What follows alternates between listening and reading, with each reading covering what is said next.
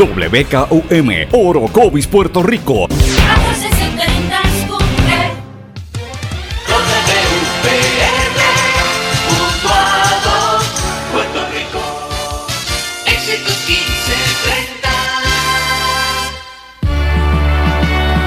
Transmite WEXS Patillas Guayama. XXX 61. Escuchas WMDB desde Fajardo, Puerto Rico, a través del 1480M y a través de www.el1480.net. 1480.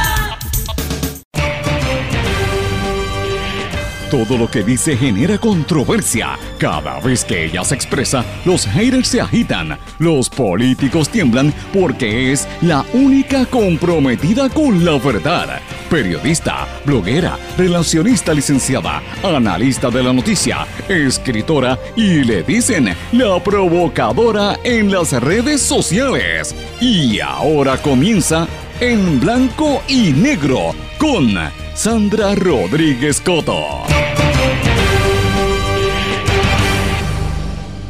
Bienvenidos a su programa en blanco y negro con Sandra. Hoy es lunes 24 de septiembre de 2018, nuestra edición número 109.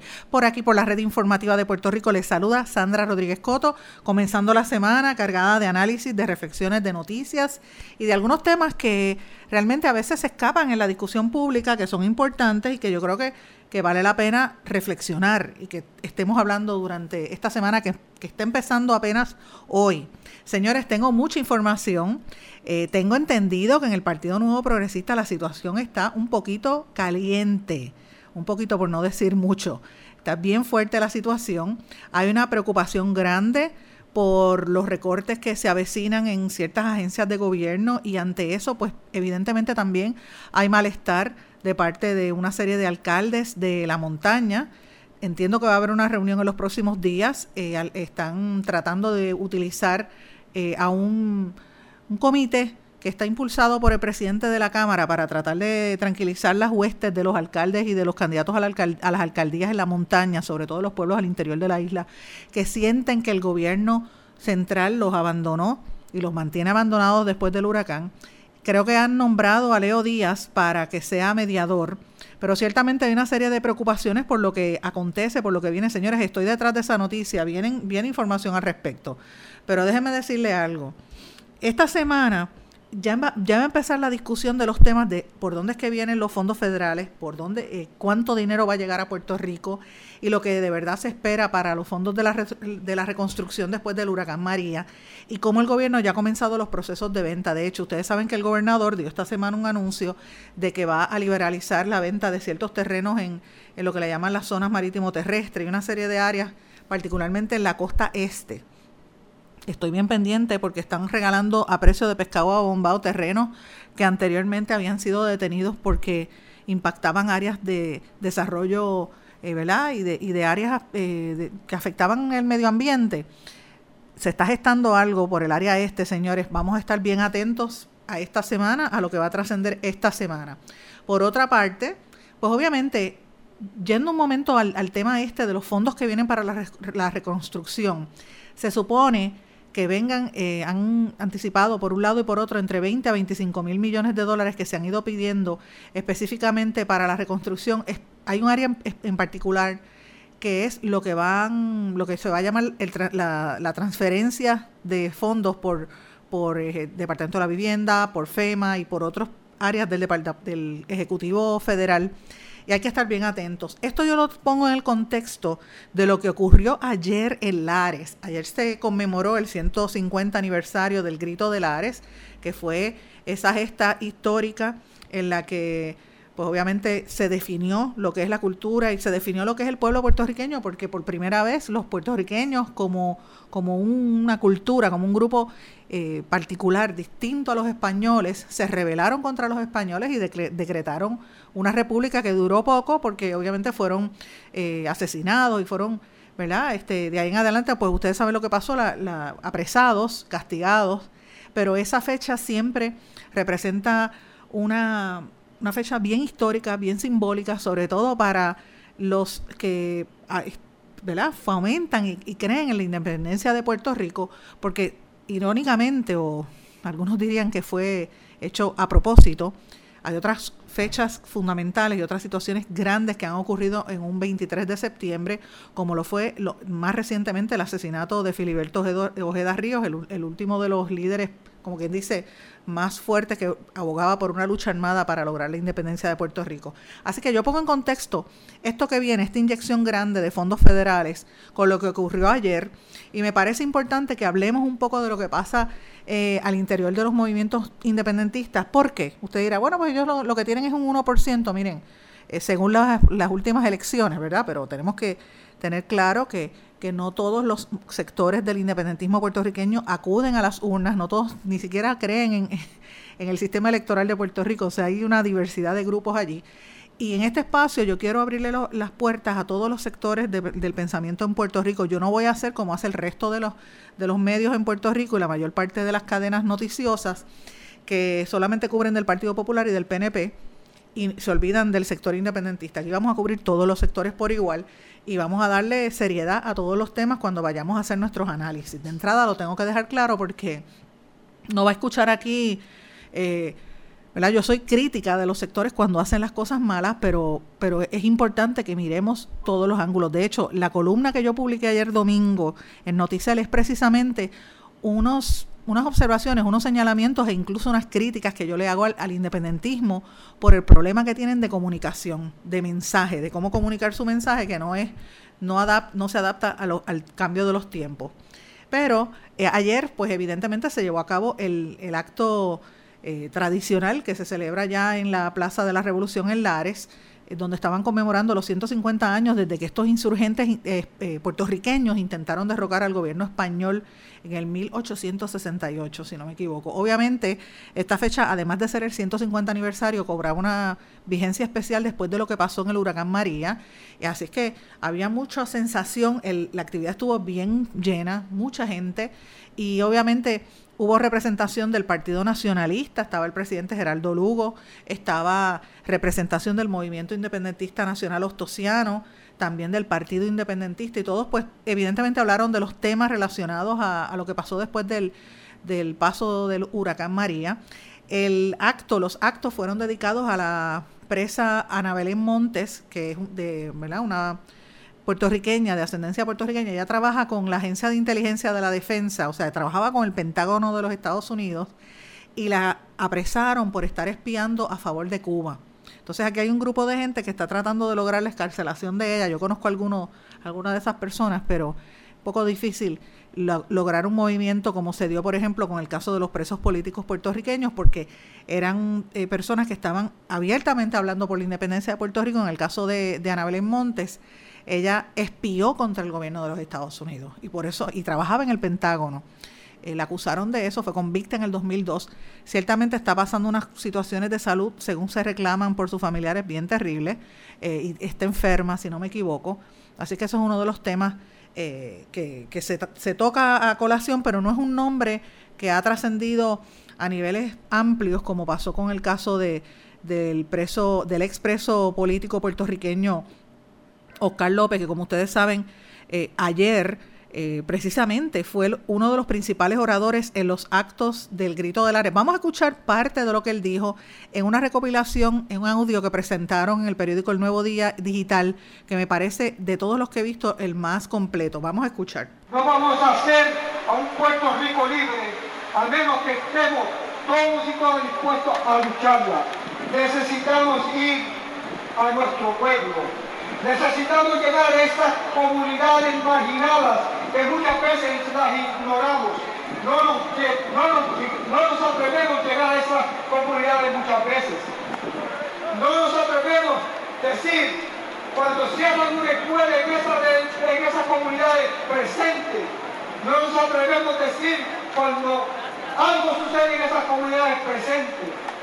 Y eso es necesario estar en esas comunidades si queremos triunfar, porque muchas veces las personas creen que la independencia es imposible, porque se han metido en la cabeza esa cuestión de dependencia y creen que tenemos que depender de todo y de todas las cosas que el gobierno estadounidense nos ha inculcado en la cabeza. Una semilla perenne que nos ha traído 150 años de lucha, pero que no nos hemos rendido.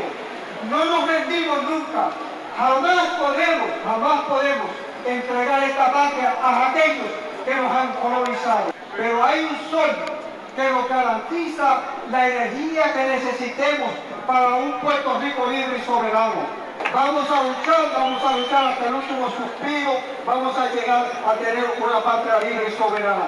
Tenemos esa semilla potente, esa semilla que nos sembraron desde Betances a Mariana Balacetti, a Río Belli, a Le Diego, a todos los independentistas que, estuvieron con nosotros en un momento particular. Lo importante de todo esto es liberar, liberar nuestras mentes colonizadas, trascender esa mente colonizada que nos ha insertado por tantísimos años y llegar, y llegar a esa libertad que es la libertad de la patria.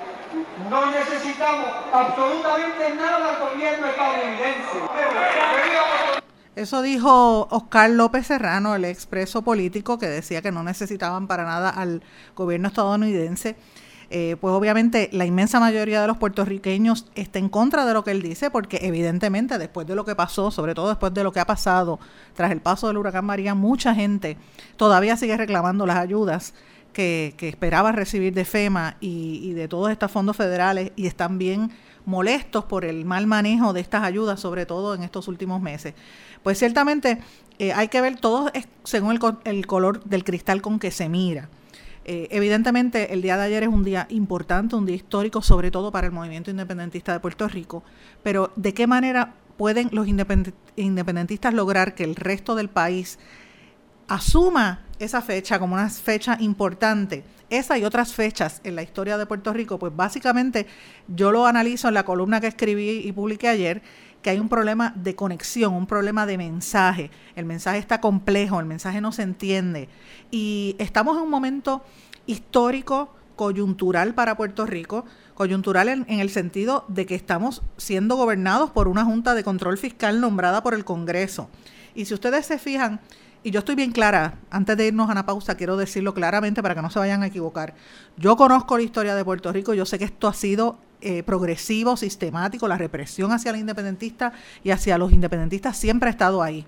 Pero por otro lado, los independentistas también tienen que actualizarse y estar a la altura de los tiempos. Ese mensaje de, de Oscar López hace un llamado bien contundente a que empiecen a trabajar y dejen de estar en las ciudades y en el elitismo y se vayan a los pueblos y se metan a trabajar con la gente que necesita. Me pareció contundente lo que él dijo. Y estamos en un momento coyuntural, señores, precisamente por lo que se vive de la Junta de Control Fiscal. A mi regreso, terminamos a hablar de este tema. Vamos a una pausa y regresamos enseguida. No se retiren, el análisis y la controversia continúa en breve, en blanco y negro, con Sandra Rodríguez Coto. Se enteraron Juan y María del secreto? No se los habrás dicho tú. Ay, sí, yo se los dije. Se los dije sin querer. En este diálogo, el pronombre lo no se refiere a Juan y María, sino al secreto que les contaron, que está en singular. Juan y María están representados por el pronombre se. En casos como este, se recomienda decir yo se lo dije. No se lo habrás dicho tú. Se lo dije sin querer. El español nuestro de cada día. Dilo bien, dilo mejor. Academia Puertorriqueña de la Lengua Española, Fundación Puertorriqueña de las Humanidades y esta emisora. En los últimos 50 años hemos avanzado mucho en la prevención del tabaquismo. Pero si no hacemos más, uno de cada 13 niños de hoy morirá prematuramente por el tabaquismo. Son 5.6 millones de vidas preciosas que podemos salvar. Juntos podemos lograr que nuestra próxima generación esté libre del tabaco. Más información en surgeongeneral.gov. Rabiosa, yo soy rabiosa. Oye, tú estás loca. ¿Tú no sabes lo que es tener rabia? La rabia es un asunto serio es un virus mortal que se transmite de animales a seres humanos por medio de mordidas de cualquier mamífero. En Puerto Rico, el Departamento de Salud atiende a más de 500 personas cada año por haber estado expuestas a rabia. Visita a tu médico veterinario licenciado y colegiado y vacuna a tu mascota. Busca más información en la página del Colegio de Médicos Veterinarios de Puerto Rico. Mantente alerta. Adopta la actitud servicio público de esta emisora. Soy activista. Soy dueño de negocios. Yo soy una educadora. Soy pareja. Soy un amigo. Y estoy viviendo con el VIH. Y vivo con VIH. Soy VIH positivo. Junto con más de un millón de personas infectadas en los Estados Unidos. No estamos solos. No estamos solos. No estamos solos. Detengamos juntos al VIH. Infórmese. Hágase la prueba participe. El verbo avanzar tiene varias acepciones en el español general. Por ejemplo, ir hacia adelante. Pude avanzar entre la multitud. Transcurrir el tiempo o acercarse a su fin. Avanza la tarde y se alargan las sombras. Y progresar o mejorar. Rosa ha avanzado mucho en sus estudios. Pero en Perú y Puerto Rico, avanzar también tiene el sentido de darse prisa. Se están acabando los 30 segundos y tenemos que avanzar. Español puertorriqueño. Atrévete y dilo. Mensaje de la Academia Puertorriqueña de la Lengua Española, Fundación Puertorriqueña de las Humanidades y esta emisora. Por las cosas que nos pueden mantener seguros. Las que usamos todo el tiempo sin pensarlo. Las que aguardan en silencio a salvarnos la vida. Y ahora las que llevamos con nosotros a donde vayamos.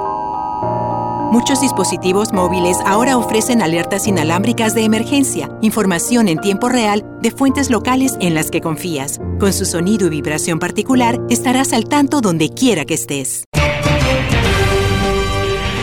Y ya regresamos con el programa de la verdad, en blanco y negro, con Sandra Rodríguez Coto.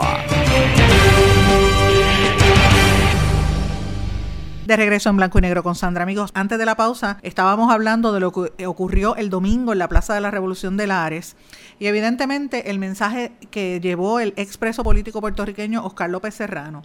Y yo le planteaba que el Partido Independentista, el nuevo movimiento independentista, todos estos grupos distintos que hay, el, Congreso Nacional Ostosiano, todos los sectores que hay dentro del independentismo, tienen que empezar a mirarse y a buscar nuevas maneras de comunicar su mensaje si es que quieren llegar a, más personas. Y estamos en un momento coyuntural. Esto era lo que planteaba yo en mi columna el domingo y me parece que un poco lo recoge irónicamente el, el, expreso político, quien les dice, miren, tienen que tirarse a las calles y tienen que tirarse a las comunidades donde no fueron él, claro, él reclama que no, no hace falta la ayuda de los Estados Unidos. Yo en eso difiero, porque ciertamente la ayuda de cualquier parte es bienvenida. Aquí mucha gente pasó hambre y gracias a alguna de la ayuda que vino de los Estados Unidos a tiempo, y yo diría no, no necesariamente del gobierno, sino de las comunidades que llegaron más rápido y de los sectores privados, muchas veces que el gobierno. Ya sabemos lo que pasó con las paletas de agua en Ceiba.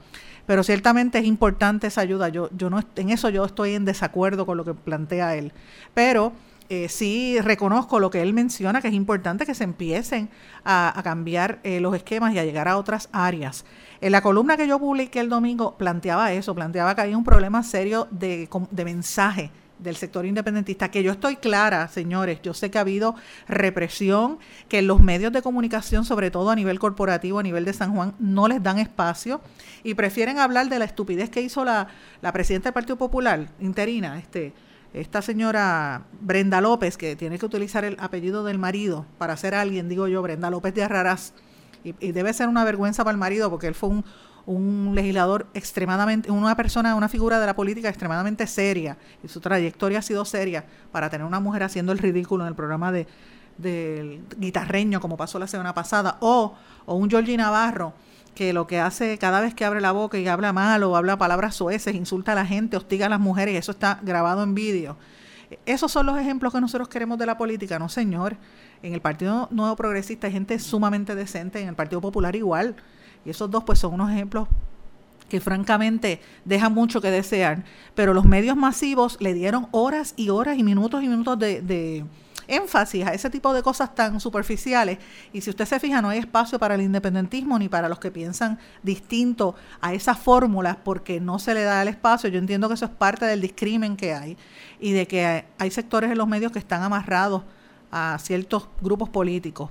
Así que eso no es bueno porque no se le da diversidad de, temas para que usted llegue a su propia conclusión. No quiere decir que usted esté de acuerdo, pero por lo menos escucho lo que dijo. Y, y, usted puede rebatir lo que dijo con mayor conocimiento porque tiene la información, lo escuchó. Y si no le gusta, pues va en contra. Pero por lo menos lo escuchó. Esa es la, la diferencia entre lo que es una verdadera democracia. Yo estoy de acuerdo con que se le discrimina al independentismo, pero por otro lado, como planteó en la columna, los independentistas no se pueden sentar de, del lado a esperar y a, y a quejarse y quejarse entre ellos mismos cuando tienen que mirarse, hacer una introspección y empezar a cambiar. Ahora mismo, yo entiendo que el independentismo se le va la vida si no se enfocan y no desarrollan un mensaje táctico, porque entiendo que estamos en un momento coyuntural de nuestra historia. Si usted se fija de esto, miren, el ELA está muerto Obama lo mató hace tiempo y después las decisiones del Tribunal Supremo, eh, las decisiones del Ejecutivo y por último lo enterraron con la Junta de Control Fiscal, que es lo que nos está dominando. Los populares tienen que definirse, hay unos sectores en el Partido Popular que ya se está dando cuenta de eso. Y, y en Washington no hay, no hay no hay apertura para que se toque el tema del estatus, pero menos se va a ver si si a nivel local no se definen. El Partido Nuevo Progresista también tiene que reconocer que la estadidad está en un mal momento. Yo, yo opino que la estadidad le vale a los americanos lo mismo que le, le vale el papel, se le equivalen al papel de baño que nos tiró Trump, mejor dicho, papel toalla, pero para lo que él quiso decir fue papel de baño para que nos limpiáramos después del huracán. Ese gesto de desprecio es lo que demuestra los Estados Unidos hacia, hacia la estadidad. Tan, tan fuerte es que les dice corruptos al gobierno. Eso para mí es una falta de respeto pero claro, mientras haya gente que, que se dobla y le acepta y le ríe las gracias, como hizo el secretario de Estado Rivera Marín la semana este, pasada, pues obviamente se va a mantener el estatus como está y, los dueños de la colonia van a estar riéndose del pueblo. O sea, estamos en un momento donde ni los populares ni los PNP tienen mucho que decir. El gobernador y la comisionada residente se mantienen calladitos porque lo que están esperando es que llegue el dinero y le aguantan lo que sea al, gobierno de los Estados Unidos. ¿Dónde entonces quedan los independentistas en este proceso? Yo vuelvo a la fecha histórica del, del, del grito de Lares. O sea, nosotros estamos en un momento distinto, hay que darle un matiz distinto, sí hay que rendirle tributo eh, a los que ellos entiendan que son los héroes o los mártires en, la independencia, pero el mensaje se tiene que actualizar y se tiene que actuar de manera distinta. Si ustedes se fijan, muchos sectores del independentismo están a nivel eh, de las comunidades están haciendo otras cosas, incluso se han ido de Puerto Rico, están en la diáspora, no están aquí tan siquiera.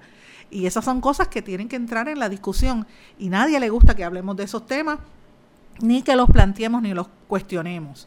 En la actividad de ayer, el, senador, el secretario general del PIB, el senador eh, Dalmau, también hizo unas expresiones que me parece contundente que las voy a poner a continuación. Escuchemos. A esta plaza en respeto y reverencia por la libertad de esta patria. Pero también entramos en un momento para Puerto Rico, momento difícil y de grandes retos. Pero como ocurre los procesos de los pueblos, entramos también en el momento más oportuno para nuestra libertad. Pilares es un evento para orientar, para guiar. Es como cuando uno está en un bosque, la vegetación cuida, necesita levantarse en el árbol más alto para poder ver más lejos, saber de dónde viene y saber hacia dónde va. En esta hora, con fe, esperanza, optimismo, sabiendo lo que hemos alcanzado, sabiendo lo que hemos sacrificado el independentismo puertorriqueño. Hay quien dice, pero ¿qué han hecho los independentistas? Bueno, casi no solo le han dejado una identidad nacional a este pueblo, la conciencia anticolonial por la libertad, no solo estamos orgullosos de ser lo que somos, pero hemos puesto los muertos en el proceso, hemos puesto los presos en el proceso, hemos puesto el sacrificio en el proceso, con poetas y cantantes también, porque sobre todo es una lucha de amor ver que vamos camino a Puerto Seguro. Yo termino diciendo, como dijo el fundador del Partido Independentista Puertorriqueño, le digo en esta hora al pueblo de Puerto Rico, ten fe. Di la palabra. Di la palabra que mueve los ríos. Di la palabra que mueve montañas. Di la palabra del momento. Di la palabra de la juventud libertadora que se hará con el sacrificio de nuestros hijos y nuestras hijas. Di la palabra de la bandera monoestrellada para que flote sola en nuestra tierra como flota hoy en nuestras corazones. Di la palabra. La palabra es libertad.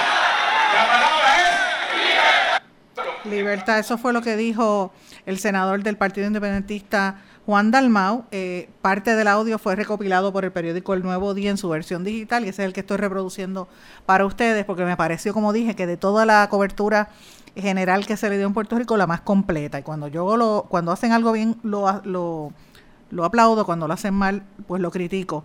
Y me parece que de todos los medios fue el más completo en términos de la cobertura. Así que eh, me pareció interesante la dinámica que se dio allí y también yo creo que para los independentistas tienen que reflexionar que las palabras de eh, del expreso Oscar López pues les dice mira pónganse finalmente les dijo pónganse a trabajar y vayan a las comunidades a hacer su trabajo así que tema para reflexionar y prefiero 20 veces hablar de este tema estar hablando de Brenda López de Arrara. Pero bueno, vamos a otros temas porque también ha habido otras noticias este fin de semana importantes. El gobernador Ricardo Rosselló habló de Whitefish, habló de las multas por los car seats. El senador Miguel Romero también radicó unas medidas para prevenir la corrupción. Me parece importante que se hable de lo de lo que radicó el senador eh, Miguel Romero. De hecho, les anticipo que el compañero eh, Arbelo, doctor Chopper, estuvo en esa conferencia de prensa del senador Miguel Romero del PNP eh, y va a haber una cobertura sobre este tema en su programa y también en el programa de, de Arriaga porque me pareció interesante esas medidas que él está proponiendo para prevenir la corrupción en Puerto Rico y me parece que, se deben destacar. De él radicó varias medidas. Una de las medidas, ustedes saben que Miguel Romero es el presidente de la Comisión de, Gobierno en el Senado y él está tratando de enmendar una ley, la ley del Código de Anticorrupción para que, que, había radicado este gobierno para garantizar que los empleados públicos que denuncien actos de corrupción, o sea, el whistleblower, tengan acceso gratis a asistencia legal. Este, este es el proyecto del Senado 1081, que ya lo recibieron en la Comisión de Gobierno y se va a atender. Ahora van a vistas públicas. y lo que está buscando es que el que sea, por decirlo así, eh, el delator, como dicen en el campo, chota, el que sea chota de un acto de corrupción, solicite y reciba del Departamento del Trabajo y del Departamento de Justicia, cualquiera de los dos, asistencia legal necesaria si tiene que incoar o participar en cualquier proceso que surja de parte de las disposiciones de ese, de ese caso. La pregunta es, ¿por qué no acudieron entonces a las organizaciones como lo es este, la Sociedad para Asistencia Legal o, o Pro Bono, cualquiera de las otras organizaciones? Eh, y evidentemente pues habría que ver a cuánto ascienden los casos de personas que a la hora de la verdad se atreven a divulgar cuando hay situaciones como esta. Yo me pregunto, por ejemplo, la acusación que hay contra Abel Nazario, la erradicación de cargos que él estuvo a nivel federal, si los empleados de Abel Nazario van a delatar lo que está pasando allí. Y lo que está pasando, por ejemplo, en los municipios donde hay investigaciones ahora mismo federales y otras como resultado de las investigaciones del, del, Contralor y de Ética, por ejemplo, por el mal manejo o por la, la alegación de que hay mal manejo de, de, fondos después del paso del huracán María, como está pasando, ustedes saben que en Patillas, en San Juan, eh, me parece que Arecibo también, hay otra serie de municipios que han tenido esos señalamientos. Habría que ver si, si un empleado en este, en este momento tiene la protección legal que está garantizando este este proyecto de ley de, de Miguel Romero, que se supone que las tenga, ¿verdad? Para eso que existen las leyes de lo que le llaman los delatores, los whistleblowers. Los whistleblowers. También él anunció otro proyecto, el 1086, para enmendar la ley de municipios autónomos para establecer unos controles adicionales al momento de realizar compras que no requieran la celebración de subasta pública. Esto es importante que se hable precisamente porque los contratos después de cierta cantidad de dinero, me parece que son 10 millones de dólares, se supone que eh, pasen bajo una supervisión de la Junta de Control Fiscal. Así que estos son unos temas que yo creo que van a tener, van a dar de qué hablar. Eh, y me parece fundamental que miremos eso que está haciendo Miguel Romero en el contexto, además de, los cambios en el Código Civil que hizo el, el, presente gobierno, que han pasado como por debajo de la mesa, no hay mucha discusión y me parece que son temas importantes que tenemos que estar observando con detenimiento. Vamos a una pausa y regresamos enseguida. No se retiren, el análisis y la controversia continúa en breve, en blanco y negro, con Sandra Rodríguez Coto. Enteraron Juan y María del secreto? No se los habrás dicho tú. Ay, sí, yo se los dije. Se los dije sin querer. En este diálogo, el pronombre lo no se refiere a Juan y María, sino al secreto que les contaron, que está en singular. Juan y María están representados por el pronombre se. En casos como este, se recomienda decir yo se lo dije. No se lo habrás dicho tú. Se lo dije sin querer. El español nuestro de cada día. Dilo bien, dilo mejor. Academia Puertorriqueña de la Lengua Española, Fundación Puertorriqueña de las Humanidades y esta emisora. En los últimos 50 años hemos avanzado mucho en la prevención del tabaquismo. Pero si no hacemos más, uno de cada 13 niños de hoy morirá prematuramente por el tabaquismo. Son 5.6 millones de vidas preciosas que podemos salvar. Juntos podemos lograr que nuestra próxima generación esté libre del tabaco. Más información en surgeongeneral.gov. Rabiosa, yo soy rabiosa. Oye, tú estás loca. ¿Tú no sabes lo que es tener rabia? La rabia es un asunto serio. Es un virus mortal que se transmite de animales a seres humanos por medio de mordidas de cualquier mamífero. En Puerto Rico, el Departamento de Salud atiende a más de 500 personas cada año por haber estado expuestas a rabia. Visita a tu médico veterinario licenciado y colegiado y vacuna a tu mascota. Busca más información en la página del Colegio de Médicos Veterinarios de Puerto Rico. Mantente alerta. Adopta la actitud. Servicio público de esta emisora. Soy activista. Soy dueño de negocios. Yo soy una educadora. Soy pareja. Soy un amigo. Y estoy viviendo con el VIH. Y vivo con VIH. Soy VIH positivo. Junto con más de un millón de personas infectadas en los Estados Unidos. No estamos solos. No estamos solos. No estamos solos. Detengamos juntos al VIH. Infórmese. Hágase la prueba. Participe. El verbo avanzar tiene varias acepciones en el español general. Por ejemplo, ir hacia adelante. Pude avanzar entre la multitud. Transcurrir el tiempo o acercarse a su fin. Avanza la tarde y se alargan las sombras. Y progresar o mejorar. Rosa ha avanzado mucho en sus estudios. Pero en Perú y Puerto Rico, avanzar también tiene el sentido de darse prisa. Se están acabando los 30 segundos y tenemos que avanzar. Español puertorriqueño. Atrévete y dilo. Mensaje de la Academia Puertorriqueña de la Lengua Española, Fundación Puertorriqueña de las Humanidades y esta emisora. Por las cosas que nos pueden mantener seguros.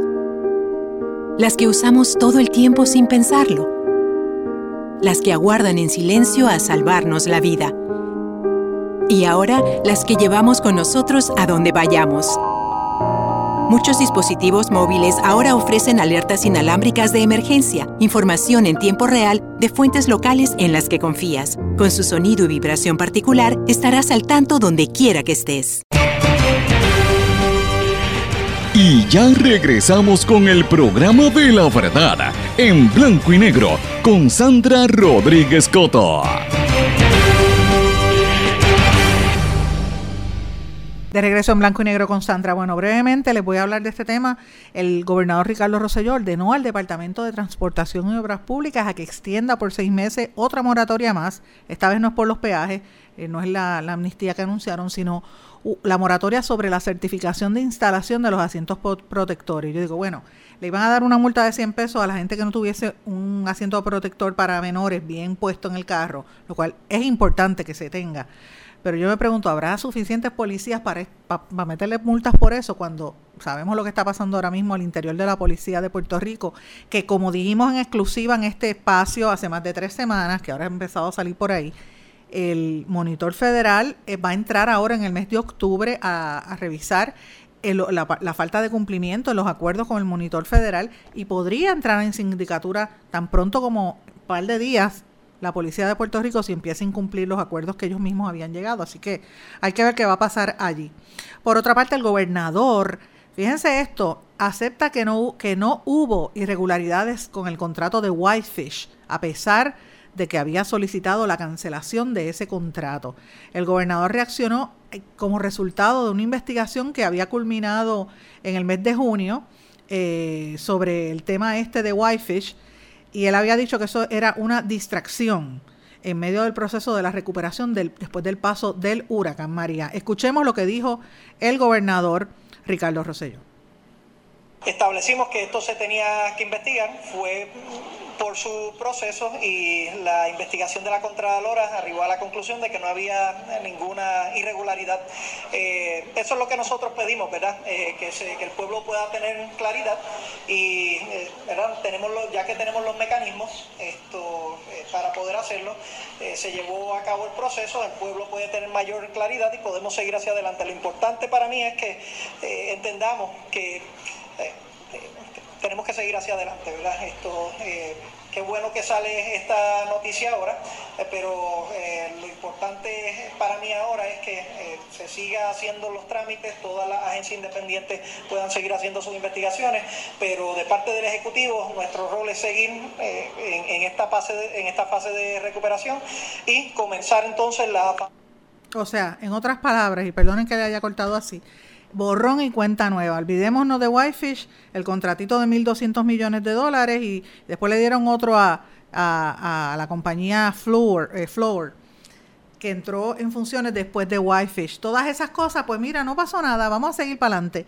Miren, señores, estamos hablando de fondos federales y yo creo que aquí hay que investigar todavía el mal manejo de, de la forma en que se dieron esos contratos, la lentitud en algunos aspectos y sobre todo el hecho de que todavía Mira, el otro día salieron más vagones, aparecieron unos vagones en Bayamón con suministros, cuando ustedes saben la necesidad que ha habido en tantos lugares, lugares, todavía al día de hoy vemos gente viviendo en condiciones infrahumanas y esto pues no se puede despachar de esa forma tan rápida.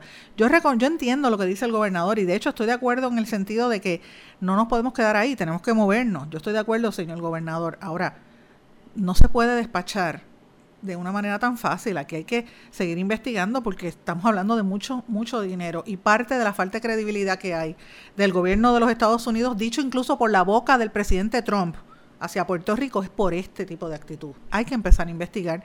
Y yo le pido a los populares que si van a hacer algo alguna vez en la vida, miren, en vez de estar iba a decir una palabra, en vez de estar perdiendo el tiempo, como hizo la presidenta interina Brenda López de Arrarás en el guitarreño y haciendo como si fuera una nena chiquita, Miren, señores, póngase a fiscalizar, póngase a investigar, póngase a trabajar y déjese de estar haciendo cosas, tú sabes.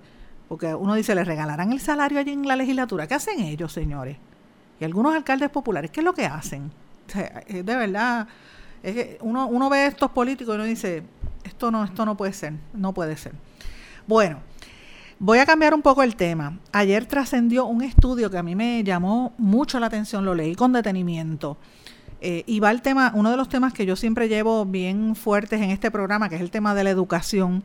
A un año del huracán María, los estudios empiezan a dar testimonio de la salud mental y emocional de los maestros después de la emergencia. Miren, eh, es una cosa terrible, no solamente en los maestros, sino en los niños y en los jóvenes y sobre todo en los envejecientes. Evidentemente, todos vimos los hogares destruidos, las carreteras, etcétera, pero si usted ve el análisis que acaba de hacer la Universidad de Medicina de Carolina del Sur en colaboración con el Departamento de Educación de Puerto Rico, participaron 64.077 estudiantes, de los cuales 31.036 eran nenas y 30.873 varones, entre tercero y tercer grado y duodécimo, o sea, del tercer grado al cuarto año de 428 escuelas. De la muestra, 5.254, o sea, un 8.2% de los estudiantes tuvieron una puntuación mayor a 90 en términos de síntomas de depresión. Oigan esto, el 8% de los estudiantes estaban deprimidos. Una cosa impresionante, casi un 9%. La región educativa de Humacao fue la más afectada, seguida por Bayamón y luego por Ponce. Un cuadro similar se presentó a nivel de los maestros de todo el sistema público, 7.109 maestros, dividido entre 5.500 mujeres y 1.200 hombres en 415 escuelas.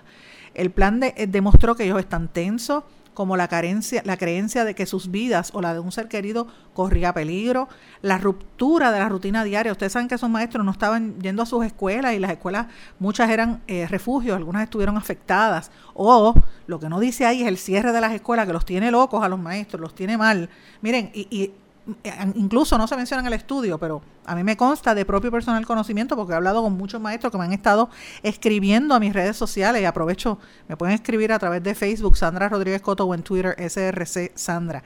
En Facebook yo he estado recibiendo informes de maestros que le cerraron sus escuelas y sobre todo maestros de escuelas elementales con 35 y, y casi eh, 35, 40 nenes por salón de primero a tercer grado. Como un niño, como primero, como un maestro va a poder manejar tantos niños en un salón. Y segundo, como un niño en esas edades tan claves, que es cuando están adaptándose al sistema y aprendiendo, primero, segundo, tercer grado, va a tener tantos nenes en un salón. Eh, yo no entiendo. Y, y si por lo menos fuese un maestro con uno o dos ayudantes, pero no solo, se tienen que chupar eso. Mire, con razón tienen que estar tensos. Entonces ellos, también otra de las cosas que les causa atención, según este estudio del mismo departamento, es la pérdida de su hogar, la pérdida de, acceso a necesidades básicas y todos los meses después del huracán pues los han seguido teniendo con mucha mucha atención. Eh, ellos, el estudio hace unas recomendaciones que van este, desde cómo dar talleres de, de manejo de emociones, etcétera. E, en el área más afectada son la gente de la región de Humacao, particularmente el, en Yabucoa y en el mismo Macao, en Mayagüez también hay una situación bien tensa eh, y el cierre de los 280 escuelas no lo incluyó en ese estudio. Obviamente, porque si ahí estaba Keller no quería que eso se viera, pero me pareció importante que eso se, se hable y que se diga ahí. De hecho, aprovecho esta coyuntura para decirles algo. Yo estuve el, el sábado compartiendo en la marcha de los sordos, de la comunidad sorda en el Colegio San Gabriel y obviamente no marché porque es la primera vez que no marcho porque tenía la, a mi nena mi nena ha estado, no ha estado muy bien de salud, así que no podía caminar, así que me tuve que quedar esperando a que llegara la marcha, pero me dio la oportunidad de, hablar con mucha gente en lo que llegaba el grupo. Una vez llegaron, empecé a conversar con eh, Eliezer Ramos, que es el subsecretario de Educación, él está a cargo de Educación Especial, y él allí se comprometió a hacer unos cambios y a hacer unas ayudas. Me parece una persona bastante eh, sensata y muy conocedor de lo que de verdad está pasando, contrasta radicalmente con la actitud que uno ve, por lo menos pública, de la secretaria eh, Julia Kelleher. Eh, yo, a mí me parece que si, si, el si el gobierno fuese más astuto, ponía a hablar por el departamento a este señor Eliezer que a la misma Julia Kelleher, porque él es, él es otra cosa. Me parece una persona muy sensata y él está consciente de lo que está pasando a nivel, por lo menos a nivel de educación especial, se comprometió a hacer unas mejoras particularmente a la comunidad sorda y, y pues sería interesante ver cuál es la, respuesta de él, sobre todo los maestros de educación especial que no están en este estudio, no se contabiliza si el cierre de las escuelas tuvo un impacto en sus vidas, que a mi juicio sí lo tiene que haber tenido. Bueno, brevemente también le quiero decir algo. Si usted está planificando, y cambio el tema, si está planificando irse de viaje, como yo que estoy me voy de viaje en estos días, sepa que American Airlines está subiendo el precio de las maletas. Le va a costar más caro registrarla eh, le, aumentaron 5 pesos más. O sea, la primera, maleta, la, primera maleta antes era 25 pesos, ahora es 30. La segunda maleta, señores, va a ser 40 pesos por cada viaje. Si usted registra dos maletas en un viaje de ida y vuelta, le va a costar 140 billetitos, señores. 140 billetes. JetBlue, que trajo aquí un avión azul ayer. Air Canada, WestJet, también han aumentado las tarifas de las maletas. Southwest eh, no. de hecho, es la única aerolínea que está pidiendo, que está permitiendo que las, las maletas sean gratis. Pero imagínese eso, usted un pasaje le salen 400 pesos y encima tiene que pagar 150 pesos por una o dos maletas, se fastidio. Y si es como yo, que trato de meter pocas cosas y termino cargando un, un baúl gigantesco, porque así es que pesa mi maleta, una cosa grandísima. El, el, último viaje que di tuve que vaciar la maleta en el aeropuerto y ponerla en otra, porque y me, iban a cobrar casi 150 pesos por la maleta nada más. Así que imagínate, uno sigue echando ropa y cosas, que total, uno se va, a los viajes y se lleva tanta cosa en las maletas. Yo me, tantos cambios de ropa y zapatos y a, veces uno lo que hace es pasearlo porque no los usa. Así que vamos a tener que ser más tácticos y más, eh, más cuidadosos para evitar que nos sigan cobrando. Miren, 30 pesos ahora la maleta en American Airlines. Así que imagínate. Señores, vamos a una pausa y a nuestro regreso vamos a hablar un poquito de noticias internacionales que me parece que están bien caliente lo que está pasando por ahí a nivel de la noticia en Estados Unidos y en el resto del mundo. Vamos a una pausa y regresamos enseguida. No se retiren, el análisis y la controversia continúa en breve, en blanco y negro, con Sandra Rodríguez Coto. Enteraron Juan y María del secreto? No se los habrás dicho tú. Ay, sí, yo se los dije. Se los dije sin querer. En este diálogo, el pronombre lo no se refiere a Juan y María, sino al secreto que les contaron, que está en singular. Juan y María están representados por el pronombre se. En casos como este, se recomienda decir yo se lo dije. No se lo habrás dicho tú. Se lo dije sin querer. El español nuestro de cada día. Dilo bien, dilo mejor. Academia Puertorriqueña de la Lengua Española, Fundación Puertorriqueña de las Humanidades y esta emisora. En los últimos 50 años hemos avanzado mucho en la prevención del tabaquismo. Pero si no hacemos más, uno de cada 13 niños de hoy morirá prematuramente por el tabaquismo. Son 5.6 millones de vidas preciosas que podemos salvar. Juntos podemos lograr que nuestra próxima generación esté libre del tabaco. Más información en surgeongeneral.gov. Rabiosa, yo soy rabiosa. Tú estás loca. ¿Tú no sabes lo que es tener rabia? La rabia es un asunto serio. Es un virus mortal que se transmite de animales a seres humanos por medio de mordidas de cualquier mamífero. En Puerto Rico, el Departamento de Salud atiende a más de 500 personas cada año por haber estado expuestas a rabia. Visita a tu médico veterinario licenciado y colegiado y vacuna a tu mascota. Busca más información en la página del Colegio de Médicos Veterinarios de Puerto Rico. Mantente alerta. Adopta la actitud. Servicio público de esta emisora. Soy activista. Soy dueño de negocios. Yo soy una educadora. Soy pareja. Soy un amigo. Y estoy viviendo con el VIH. Y vivo con VIH. Soy VIH positivo. Junto con más de un millón de personas infectadas en los Estados Unidos. No estamos solos. No estamos solos. No estamos solos. Detengamos juntos al VIH. Infórmese. Hágase la prueba. Participe. El verbo avanzar tiene varias acepciones en el español general. Por ejemplo, ir hacia adelante. Pude avanzar entre la multitud. Transcurrir el tiempo o acercarse a su fin. Avanza la tarde y se alargan las sombras. Y progresar o mejorar. Rosa ha avanzado mucho en sus estudios. Pero en Perú y Puerto Rico, avanzar también tiene el sentido de darse prisa. Se están acabando los 30 segundos y tenemos que avanzar. Español puertorriqueño. Atrévete y dilo. Mensaje de la Academia Puertorriqueña de la Lengua Española, Fundación Puertorriqueña de las Humanidades y esta emisora. Por las cosas que nos pueden mantener seguros. Las que usamos todo el tiempo sin pensarlo. Las que aguardan en silencio a salvarnos la vida. Y ahora las que llevamos con nosotros a donde vayamos. Muchos dispositivos móviles ahora ofrecen alertas inalámbricas de emergencia, información en tiempo real de fuentes locales en las que confías. Con su sonido y vibración particular, estarás al tanto donde quiera que estés. Y ya regresamos con el programa de la verdad, en blanco y negro, con Sandra Rodríguez Coto. De regreso a En Blanco y Negro con Sandra. Señores, vamos a las noticias de los Estados Unidos. El presidente Trump agita la tensión con China. Miren que yo llevo tiempo hablando de esto, con la cuestión de los aranceles. Aranceles de 200 mil millones de dólares. O sea, las tensiones entre Estados Unidos y China se están poniendo crispy. Hay que estar atentos. Donald Trump sigue diciendo que él está frustrado, que él no va, que él, no va a reducir el déficit comercial con el gigante asiático y que por eso está acusando a los chinos de querer influenciar en las elecciones legislativas de noviembre. O sea, hasta eso los acusa.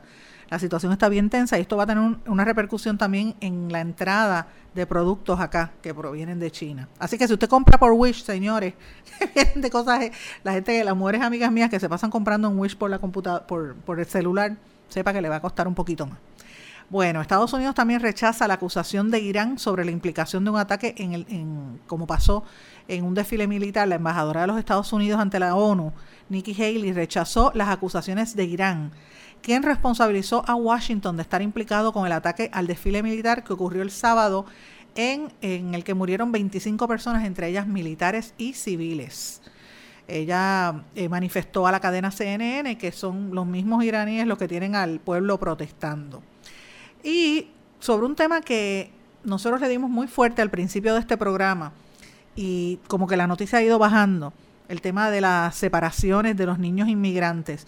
Estados Unidos ha reunificado 877 menores hondureños que habían sido separados de sus padres, eh, reunificando por lo menos esa familia, eh, según informó la Cancillería hondureña. De un total de 1.006 menores separados hasta la fecha, han reunificado 877 y hay 129 que están a la espera de que eso ocurra. Obviamente los videos, cada vez que yo veo un video de eso me parte el corazón, una situación bien, bien penosa, que una gente tenga que arriesgar su vida y separarse de sus hijos y estar todos esos meses sin verlo para que después llegue el nene y está en estado de shock, no lo reconoce. Sabrá Dios lo que le pasó a ese niño en esas prisiones donde los meten, porque así es que le llaman a los campos de concentración o las cárceles o donde lo tengan, porque eso mismo, es una prisión, baby prisons, como le dicen en Estados Unidos. En Venezuela, señora, la situación en Venezuela está bien, bien caliente. Venezuela dice que está a la espera de que Colombia atienda la extradición del diputado Julio Borges, quien es uno de los acusados por el atentado a Nicolás Maduro, aquel atentado que le vino con un drone. Eh, a él le, presentaron ya los cargos, los elementos para la, extradición presentados al gobierno de Colombia. Colombia todavía no, no ha dicho nada al respecto. Y eh, por otro lado, la organización no gubernamental venezolana Foro Penal de Venezuela informó este fin de semana que recibió denuncias de varias detenciones, entre ellas la de Ángela Lisbeth Expósito Carrillo, que asegura tiene nacionalidad española y quien mantenía bajo su cuidado a perros de algunas personas buscadas por causas políticas. O sea, ella le cuidaba las mascotas a personas que han sido acusadas de estar en contra del gobierno y entonces la arrestaron.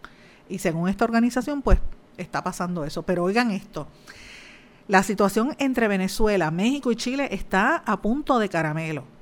El ministro venezolano, uno de los ministros venezolanos, eh, en unas declaraciones bien contundentes relacionadas al, atentado contra Nicolás Maduro, involucró a los gobiernos de México y de Chile y dice que podrían estar detrás de esa, de esa situación, el, fallido intento que fue el pasado 4 de agosto.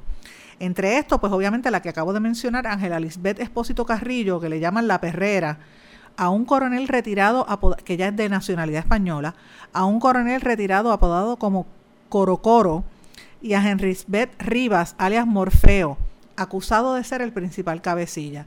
El ministro de Comunicación e Información, Jorge Rodríguez, o sea, esto es un equivalente a lo que vendría siendo aquí eh, eh, Ramón Rosario, pues allá en Venezuela, Rodríguez presentó en una rueda de prensa eh, las declaraciones de que Morfeo afirmó en su confesión evidencia de que estaba los gobiernos de Colombia, México y Chile.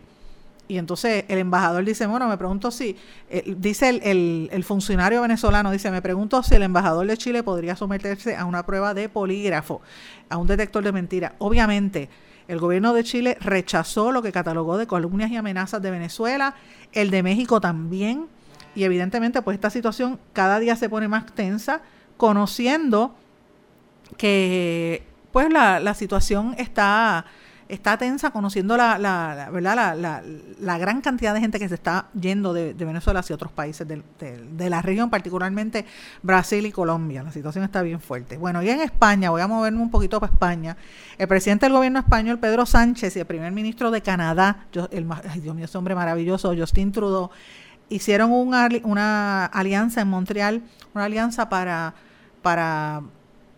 acordar una serie de, cosas en términos de cambio de políticas en términos de cambio climático e igualdad de género en ambos, en ambos países y obviamente también intercambio comercial. Me parece interesante lo que está haciendo el gobierno español. Yéndonos de nuevo a América Latina, en Nicaragua, un muerto, cinco heridos y cinco heridos y diez detenidos en la nueva jornada de violencia por las protestas contra el presidente Daniel Ortega. Oiga, yo estoy diciendo tantos muertos y tantas cosas allí en, Nicaragua y esto como que está, se parece un poco al box square del crimen aquí, como que ya a la gente no le importa. Estamos hablando de ciudadanos en un área álgida y bien importante para toda la región, incluso para nosotros, porque muchos de los frutos que vienen de, que consumimos de América Central venían por ahí, han sido interrumpidos y todo eso pues ha subido el valor de, de todas esas eh, ¿verdad? cosas que nosotros importamos, sobre todo eh, frutas y vegetales que importamos de esa área, importante. Eh, y, y, situaciones importantes. Bueno, El ministro español eh, de Asuntos Exteriores cree que es momento, después de que hace 32 años Felipe González tuviera la última visita de un, del gobierno español a Cuba, a que el jefe del Ejecutivo, Pedro Sánchez, visite Cuba. me parece interesante que esto se da en el contexto de que en Cuba hay un nuevo presidente, que precisamente Díaz Canel, Miguel Díaz Canel, viajó por primera vez a los Estados Unidos a una, región, a una reunión de la, en la ONU. Eh, y eso pues lo hizo, el viaje fue ayer domingo, una reunión en las Naciones Unidas allá en Nueva York. Pero obviamente Díaz Canel es una nueva generación, no es un Castro, no es Fidel Castro ni el otro Raúl Castro, así que no generan tanto animosidad, ya pues ha habido un cambio, un poco de apertura más recientemente de los Estados Unidos, aunque con Trump se ha limitado un poco la situación, el intercambio, pero, pero no genera un, hito en términos de, de noticia, de cobertura noticiosa como los anteriores, porque obviamente pues era otra, otra cosa lo que estaba pasando allí. Pero ciertamente en Cuba hay que estar mirando los cambios que se están dando en términos económicos en esa región. En Costa Rica, el gobierno y los sindicatos retomarán el diálogo sobre la huelga que todavía sigue en pie, es una huelga indefinida, en su tercera semana están buscando eh, detener una reforma tributaria que está estudiando el Congreso. En España, oye, he hablado varias cosas de España hoy también. El ministro de, Exteriores dijo que él le gustaría el, que el proceso para los dirigentes que estaban buscando la independencia de, Barcelona, pues que se haga lo antes posible. Eh, y él dijo que él respetaba la, independencia judicial. Eso quiere que lo hagan express. Y por último me voy al tema del Vaticano. Señores, después de muchos años, el Vaticano y China iniciaron un proceso de, de, tratar de zanjar las diferencias y este fin de semana firmaron un acuerdo con el nombramiento de los obispos. Esto es algo provisional pero histórico, porque el nombramiento de obispos ha sido uno de los grandes escollos entre ambos estados desde que ellos rompieron relaciones en el 1951. En el 1951 cortaron los lazos, el Vaticano cortó los lazos cuando estaba de Papa Pío VI, excomulgó a dos obispos designados por Pekín y el régimen de China respondió expulsando entonces al nuncio apostólico, lo que dio lugar a dos tipos de iglesias, o sea, una iglesia real, la clandestina, y la otra supuestamente una iglesia patriótica, que era la que nombraba el gobierno de China. La patriótica fue oficialmente eh, llamada Asociación Patriótica Católica de China y el Vaticano no la reconocía. Fue creada y está estrictamente controlada por el Partido Comunista. Miren esto, una iglesia controlada por el mismo partido. Mientras que la clandestina solo respondía a Roma. En todos estos años de disputa, el gobierno chino hizo varias ordenaciones episcopales, ordenaban sacerdotes y todo, sin que el, Vaticano los eh, aceptara. La Santa Sede reclamaba que eso era una decisión exclusiva del Papa. Pero este acuerdo que, firmaron pone en teoría fin a ese conflicto, aunque no todos están contentos con eso. Eh, ellos dicen que esto va a aumentar la opresión en China. Algunas personas, ¿verdad? Dicen que esto temen que el Vaticano esté abriendo las puertas. Y para que sepan, se calcula que hay 10 millones de católicos en China. Y esto es importante en un momento donde la Iglesia Católica está bajo fuego por todos los escándalos de abusos sexuales a menores en todo el mundo y los números de los creyentes han ido bajando en el área occidente. Así que es interesante esto para que tengan una idea.